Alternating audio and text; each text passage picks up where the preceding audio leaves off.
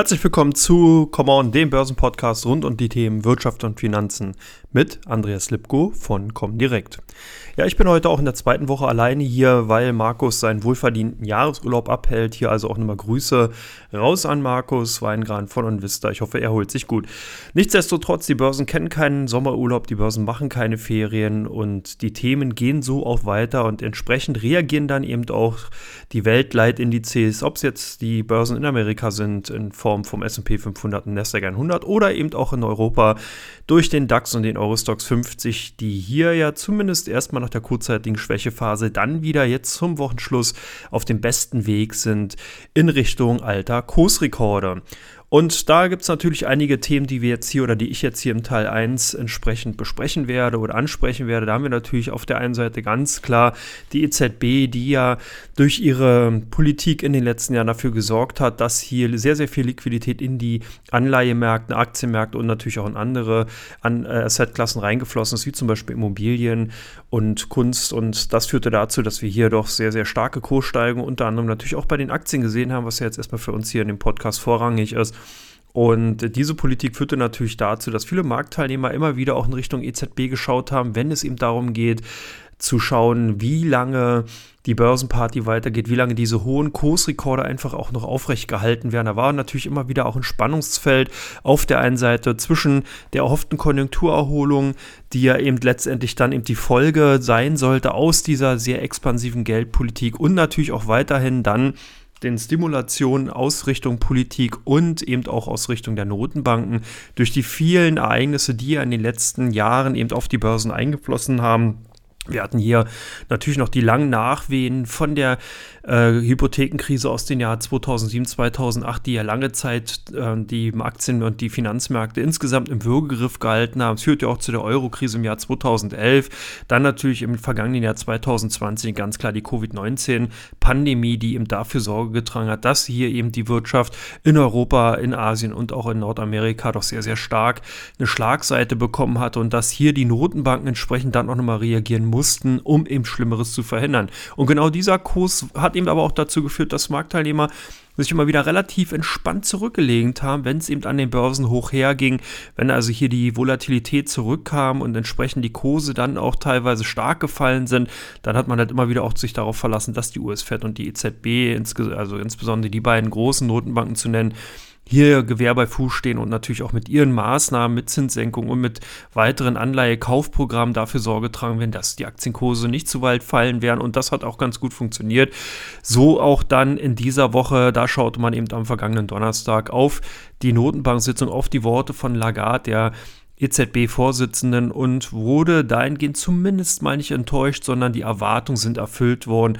Und was eigentlich auch hier ganz interessant ist, dass eigentlich die Situation der EZB zur US-Fed doch eine komplett andere ist. Wir sehen also hier derzeit die Situation, dass die US-Fed sich ja doch als Ziel gesetzt hat, Inflationssteigerungen an und über 2% zu dulden, währenddessen die EZB weiterhin an ihrer Politik festhält und sagt, bis 2% Inflation das ist geduldet, da wird man nichts annehmen. Wenn jetzt aber Folgendes passiert, dass die Inflation vielleicht doch sprunghaft über dieses Kursniveau oder beziehungsweise dieses Zielniveau anspringt und über 2%, ist das natürlich die Frage im Markt momentan, wie wird sich die EZB dann verhalten? Wird man dann das Wording eventuell in Richtung US-Fed ändern oder wird man hier tatsächlich schon erste Maßnahmen ergreifen, um tatsächlich der Inflation entgegensteuern zu können? Also sicherlich auch nochmal eine Fragestellung, die hier so ein bisschen in den letzten Stunden zu kurz gekommen ist, die ich kaum gehört hatte, dass eben hier Marktteilnehmer darauf eingegangen sind sondern man hat hier eher weiterhin darauf aufgebaut, dass eben oder darauf gesetzt, dass eben hier durch die Staatsanleihenkäufen, durch das PEPP-Programm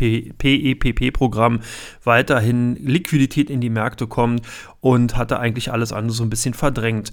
Das zeigt heute auch zumindest dann die ähm, Einkaufsmanager-Indizes aus Europa, dass hier zumindest die Stimmung in dem ähm, Industriegewerbe sich schon wieder etwas aufgehellt hat, dass man also hier eben doch die Früchte aus den, ähm, ja, aus den Liquiditätssteuerungen der, der Notenbanken eben doch ernten kann, dass zumindest sich die Realwirtschaft dahingehend auch wieder etwas beruhigen konnte. Also eine Gemengelage, die sicherlich nicht ganz ohne ist und auch weiterhin zu beobachten sein sollte. Und das werden wir natürlich in dem Podcast auch tun, dann eben in zwei Wochen wieder mit Markus zusammen.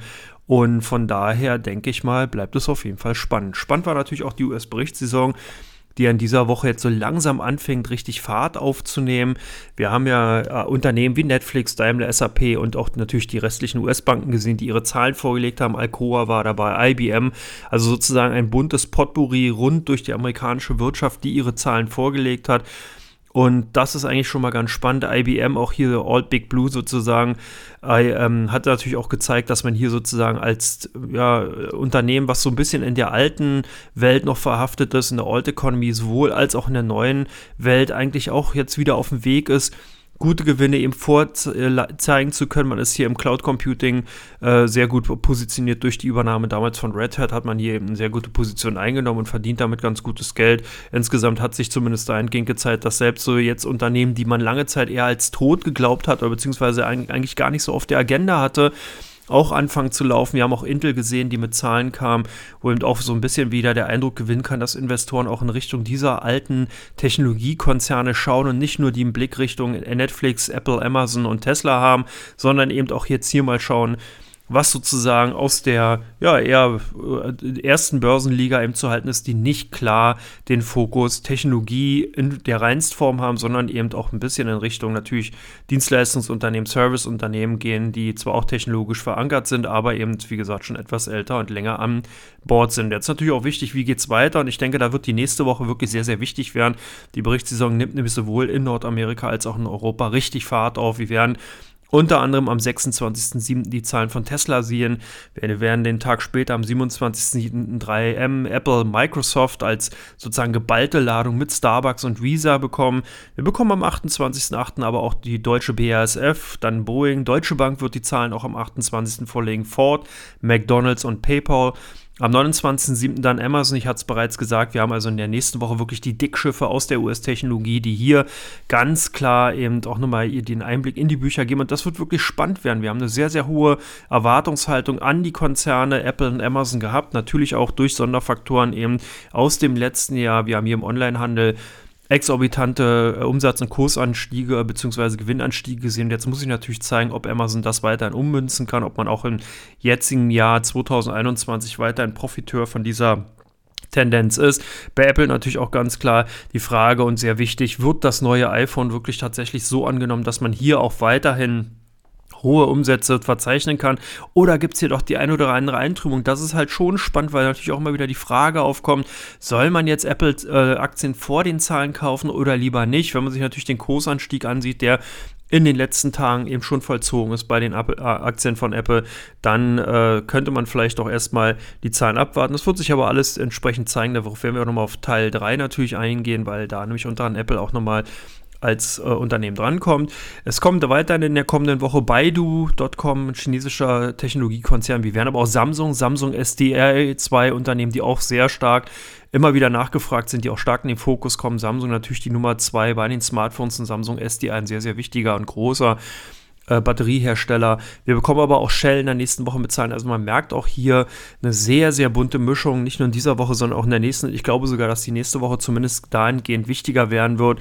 Allgemein kann man sagen, die Zahlen zum zweiten Quartal spielen eigentlich, wenn man das ganze Börsenjahr betrachtet, nicht so eine wesentliche Rolle. Aber gerade in der aktuellen Phase, wo man genau in dieser Situation ist, äh, sehen zu, will, zu, sehen zu wollen, ob die ganzen Notenbankenaktivitäten, die Liquidität, die in die Märkte reingegeben worden ist nach der Coronavirus-Pandemie, ob die jetzt sozusagen wirklich nachhaltige Früchte tragen oder ob man hier schon tatsächlich jetzt zum Beispiel auf der mikroökonomischen Ebene, also das heißt auf der Unternehmensebene, die ersten Stottererscheinungen im Konjunkturmotor sieht. Und deswegen ist es gerade wichtig, wenn viele Unternehmen aus verschiedenen Branchen eben berichten, dass man hier die Möglichkeit hat, einfach in die Bücher reinzuschauen und abschätzen zu können, ja, die Stimmung ist gut, beziehungsweise die Situation ist stabil oder es gibt halt einige Branchen, bei denen es eher stottert, beziehungsweise bei denen die Konjunktur nicht so gut läuft. Wir haben dahingehend ja auch schon mal äh, Daimler äh, äh die Zahlen gesehen, da gehen wir aber nachher in Teil 2 oder ich in Teil 2 nochmal drauf ein.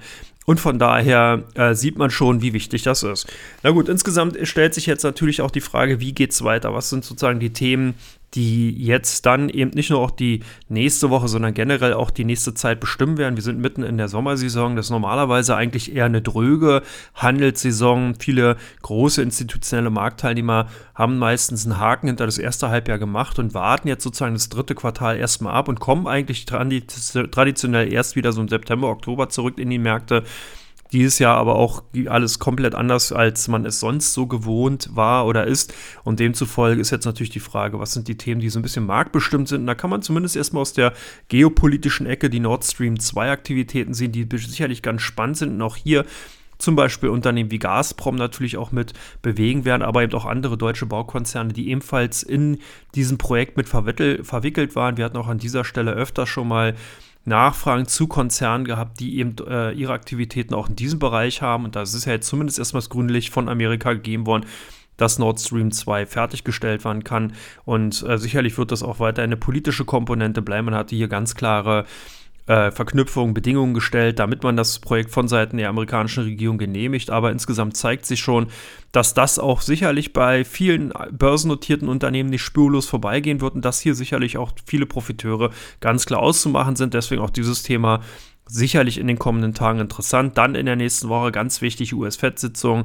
Hier rechnen natürlich die Marktteilnehmer jetzt erstmal nicht mit irgendwelchen Zinsmaßnahmen, Änderungen, aber hier kommt es auch wieder auf das Wording an und da wird man genau hinhören, was eben der US-Vorsitzende, also der US-Fed-Vorsitzende Paul dahingehend sagen wird, wie man eben seine äh, Formulierung ändert, äh, worauf man jetzt eben eher den Fokus hat. Es hatte sich letztens schon gezeigt, dass hier doch einige, die bisher eher als im Taubenlager unterwegs waren, das heißt also die, die eher eine weitere ähm, expansive Geldpolitik unterstützt haben, ins Lager der Hawks, das halt der Falken, eben gewechselt sind und hier doch eher dafür sind, dass man die Liquidität wieder aus den Märkten nimmt, dass man also nicht mehr expansiv unterwegs ist und hier eher die Zügel anzieht. Also von daher wird es nochmal ganz wichtig werden, was sich eben aus diesem Meeting heraus, gerade eben aus der Konferenz dann eben da gibt und was in den Protokollen zu lesen sein wird. Dann sicherlich nicht ganz ohne Bedeutung auch weiterhin einige Konjunkturzahlen, die aus Amerika kommen werden. Wir haben hier die Zahlen zu den langlebigen US-Gütern. Das ist sicherlich auch nochmal sehr interessant, wenn man eben genau sehen kann, wie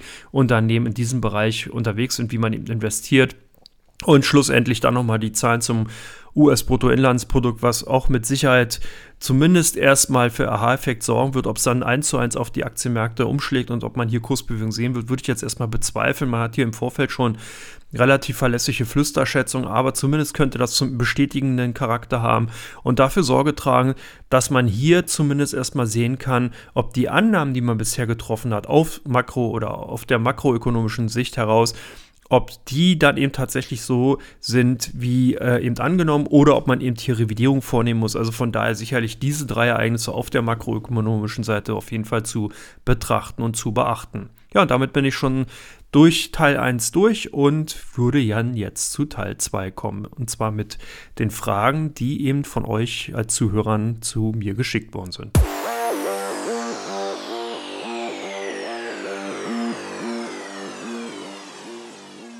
Ja, willkommen zurück zu Teil 2 von Common.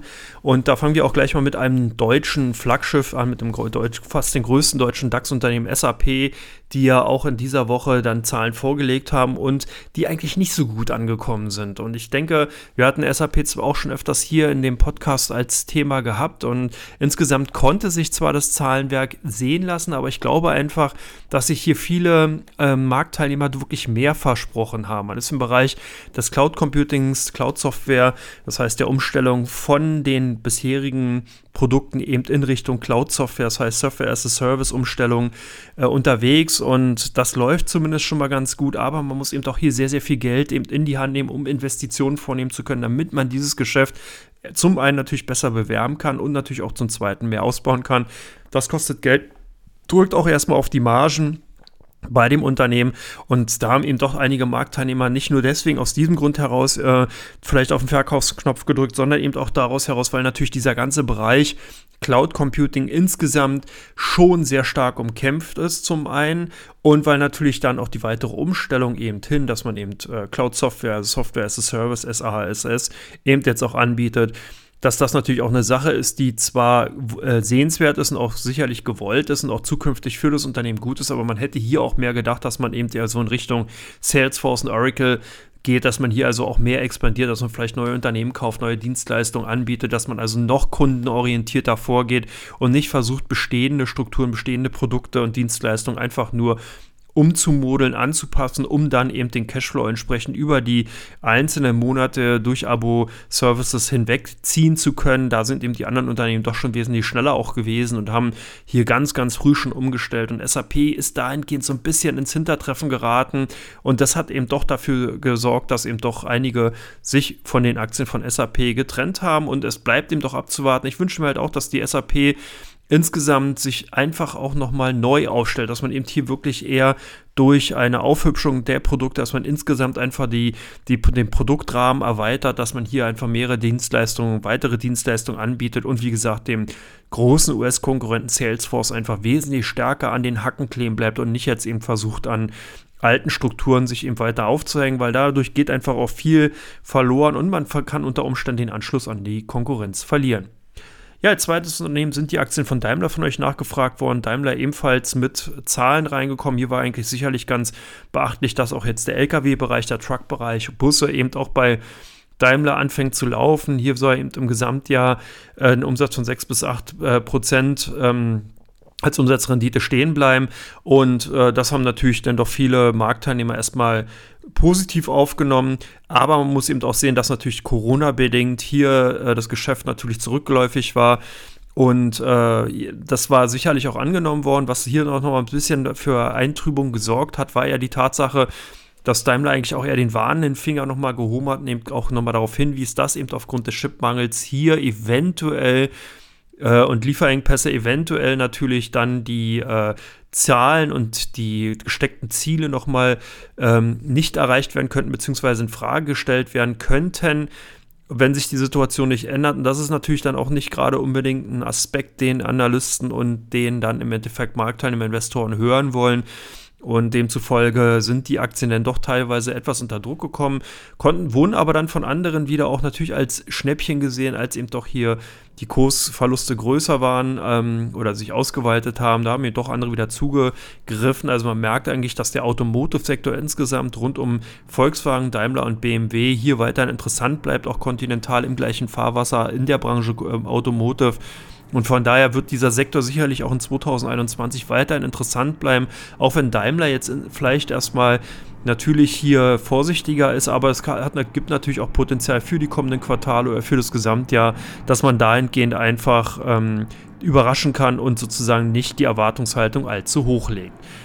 Dann das dritte Unternehmen, was von euch gewünscht worden ist, sind die Aktien von Moderna gewesen, die ja doch einen sehr, sehr heftigen Kurssprung vollzogen haben. Hier gab es sozusagen eine Ad-Hoc-Kursindex-Maßnahme in Amerika. Moderna ersetzt nämlich Alexia und Pharma seit dem 21. Juli im S&P 500. Das ist natürlich schon eine sehr enorme Maßnahme, wenn man eben sieht, wie jung eigentlich Moderna als Unternehmen äh, ist. Also es ist natürlich schon länger an den Börsen insgesamt notiert, ist aber eigentlich eher wirklich zu einem Dickschiff geworden durch die Covid-19-Pandemie, durch die Impfstoffaktivitäten, die Moderna im Bereich der mRNA-Impfstoffe eben auch ähm, ausgeweitet hat und natürlich dann ein klarer Profiteur der Covid-19-Pandemie war und ist.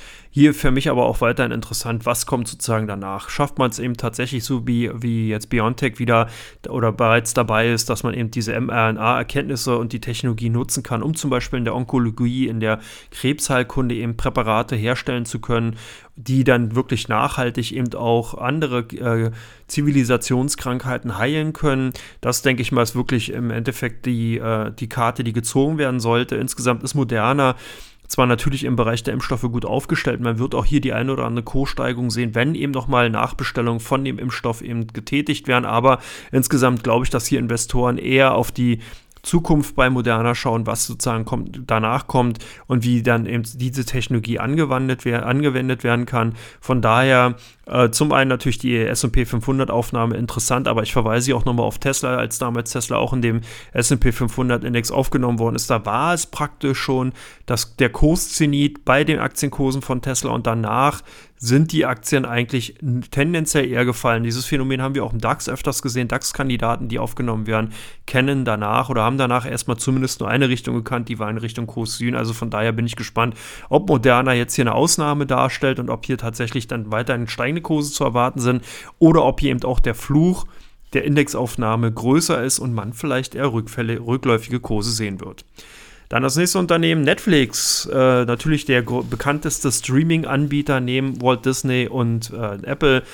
Und äh, auch dieses Unternehmen kam mit Zahlen in der vergangenen Woche konnte zumindest auf der Gewinnseite äh, überzeugen, aber eben die Abonnentenseite lag doch unter den Erwartungen. Und das ist eigentlich auch interessant, weil natürlich jetzt jeder oder viele Zuhörer natürlich sagen werden, im Moment mal ist doch schön, wenn das Unternehmen 90 Prozent mehr Gewinn macht, aber äh, zwar weniger Abonnenten hat, aber das spielt jetzt erstmal keine Rolle, weil die Gewinnseite ist wichtig. Ja, das ist schon auf der einen Seite richtig, auf der anderen Seite muss man natürlich auch sehen, dass ähm, dieser hohe Gewinneinstieg dadurch zustande gekommen ist, weil man eben sehr, sehr viele neue Serien und Filme nicht produzieren konnte, die im Covid-bedingt äh, in Produktionsstätten nicht ähm, ja, produziert werden konnten und demzufolge ist dahingehend dann die, das Portfolio, das Filmportfolio eben nicht aufgefüllt worden. Das ist natürlich, wie gesagt, auf der Ertragsseite gut, weil weniger Kosten entstehen, weniger Produktionskosten, aber eben zukünftig dann schlecht, weil das natürlich schon dämpfend wirken kann.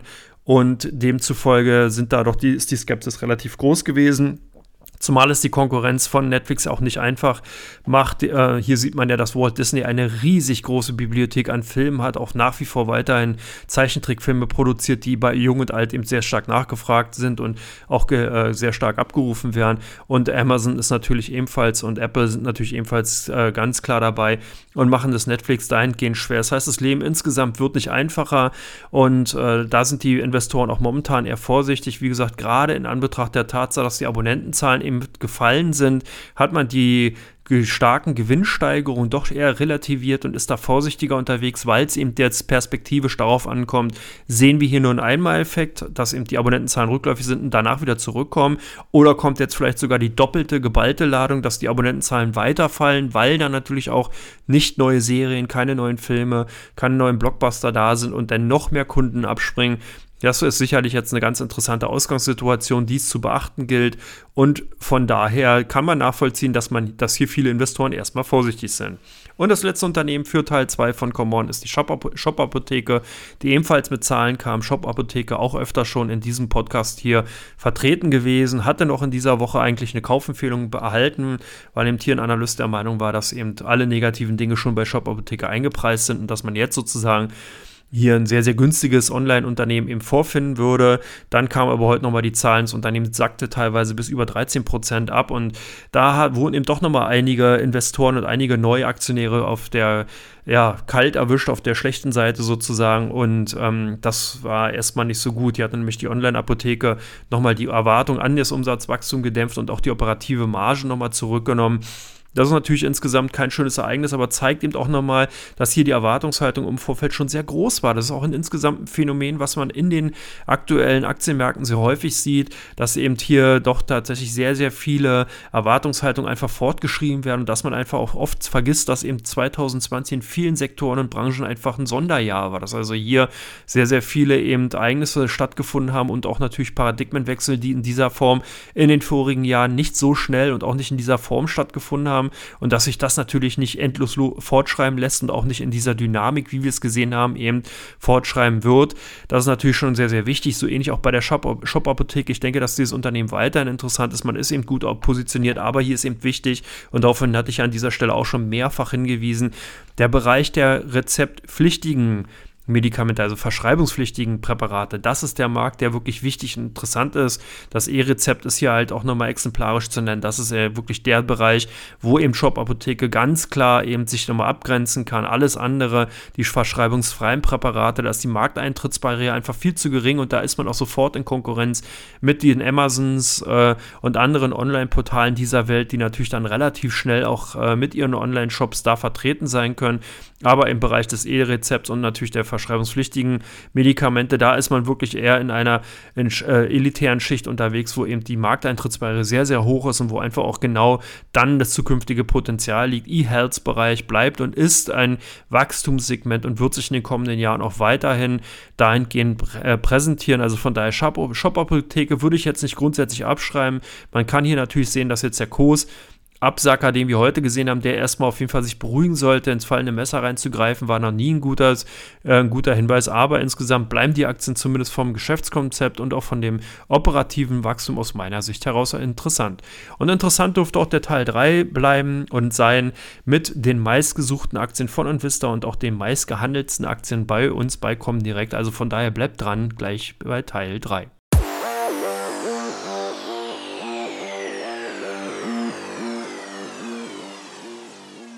Ja, und da bin ich auch schon zurück mit Teil 3. Hier natürlich dann die ähm, meistgesuchten Aktien von Invista. Damit fange ich auch an. Normalerweise wäre es jetzt der Part von Markus gewesen.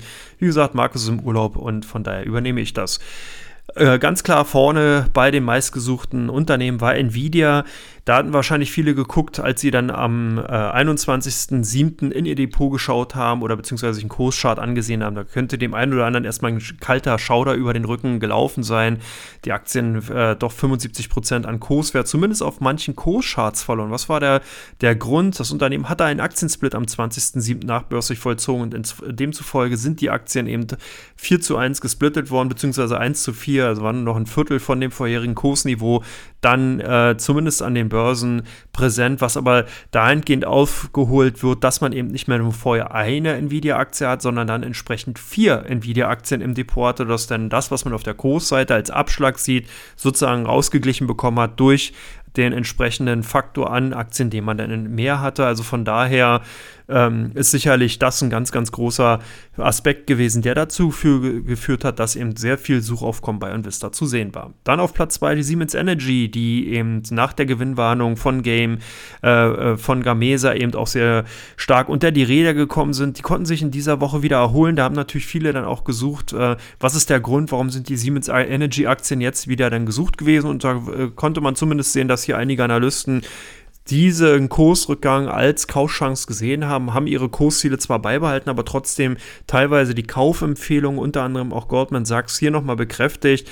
Die Siemens-Aktien haben daraufhin reagiert, konnten dann auch nochmal gut zulegen und das könnte ein Grund gewesen sein, warum die Siemens Energy-Aktien eben bei Investa gesucht waren. Und last but not least natürlich die, Apple, äh, die Aktien von Apple, jetzt wollte ich schon sagen, die Apple von Aktien, die eben auch gesucht waren bei Onvista. Und das ist natürlich ganz klar im Vorfeld der Zahlen, die am 27. kommen, also nächste Woche, Dienstag.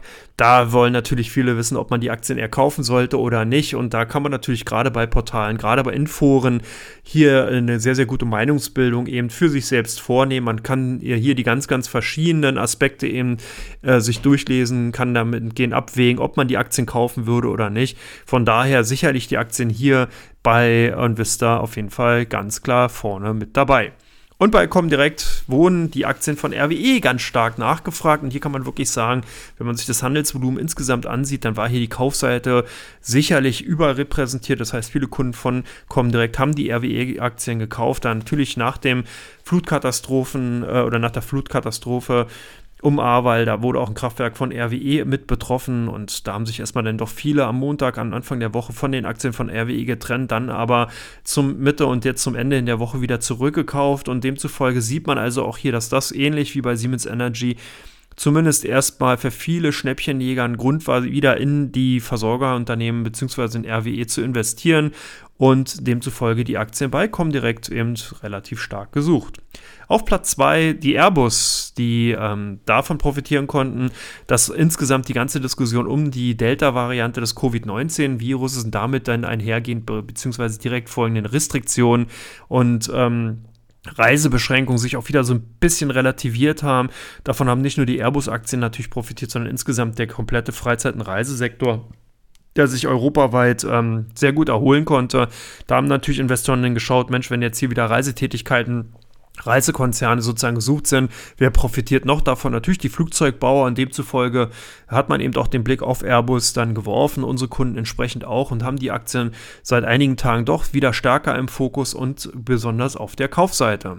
Und last but not least auch ein alter Bekannter, den wir hier auch an dieser Stelle öfter schon hatten, aber der halt auch in dieser Woche stark nachgefragt war, sind die BYD-Aktien gewesen, Build Your Dreams, äh, chinesischer Automotive-Konzern der sicherlich durch zwei Aspekte in den Fokus gekommen ist. Zum einen natürlich hat die chinesische Zentralbank hier die Leitzinsen gleich belassen und man will, dass äh, sozusagen die expansive Geldpolitik in China unverändert beibehalten wird. Daraufhin sind die Aktien bereits in Hongkong angesprungen und haben äh, natürlich entsprechend darauf reagiert, auch als klassischer Vertreter eben auch natürlich der Binnenkonjunktur in China Und diese Kauflaune, diese Kaufstimmung scheint sich auch bei den Kunden von Comdirect übertragen zu haben. Man hat wahrscheinlich gesehen, hey, die Aktien sind im Plus, da muss irgendwas sein. Entsprechend haben dann eben doch mal welche ihre Position ausgebaut bzw. aufgebaut und haben eben diese Situation insgesamt genutzt. Und des Weiteren kam natürlich noch dazu, dass BYD einen Großauftrag aus UK über die äh, Buslieferung für die öffentlichen Busbetriebe in Großbritannien erhalten hat. Das war auch nochmal so ein kleiner Kurstreiber, der ebenfalls dafür Sorge getragen hat, dass eben die Aktien von BYD insgesamt nachgefragt worden sind und das sich dann auch unter anderem natürlich auf die Kunden von uns von Comdirect mit übertragen hat. Ja, und damit bin ich auch schon durch in Rekordtempo, eine halbe Stunde konnte ich euch ein bisschen was über die Finanzen-Themen bzw. Börsen erzählen, eure Fragen mit reinnehmen. Und ich freue mich natürlich auch, wenn ihr weiterhin in den kommenden Wochen zuhört. Nächste Woche werde ich wahrscheinlich auch nochmal allein den Podcast machen, dann aber wieder in dem bekannten Duo. Ansonsten könnt ihr mir gerne Fragen zukommen lassen und ich werde diese dann entsprechend hier mit reinnehmen. Ansonsten bedanke ich mich natürlich bei euch, dass ihr zugeschaut oder zugehört habt und wünsche euch ein schönes Wochenende. Genießt euer Leben und bis zum nächsten Freitag dann wieder. Bis dann, euer Andreas.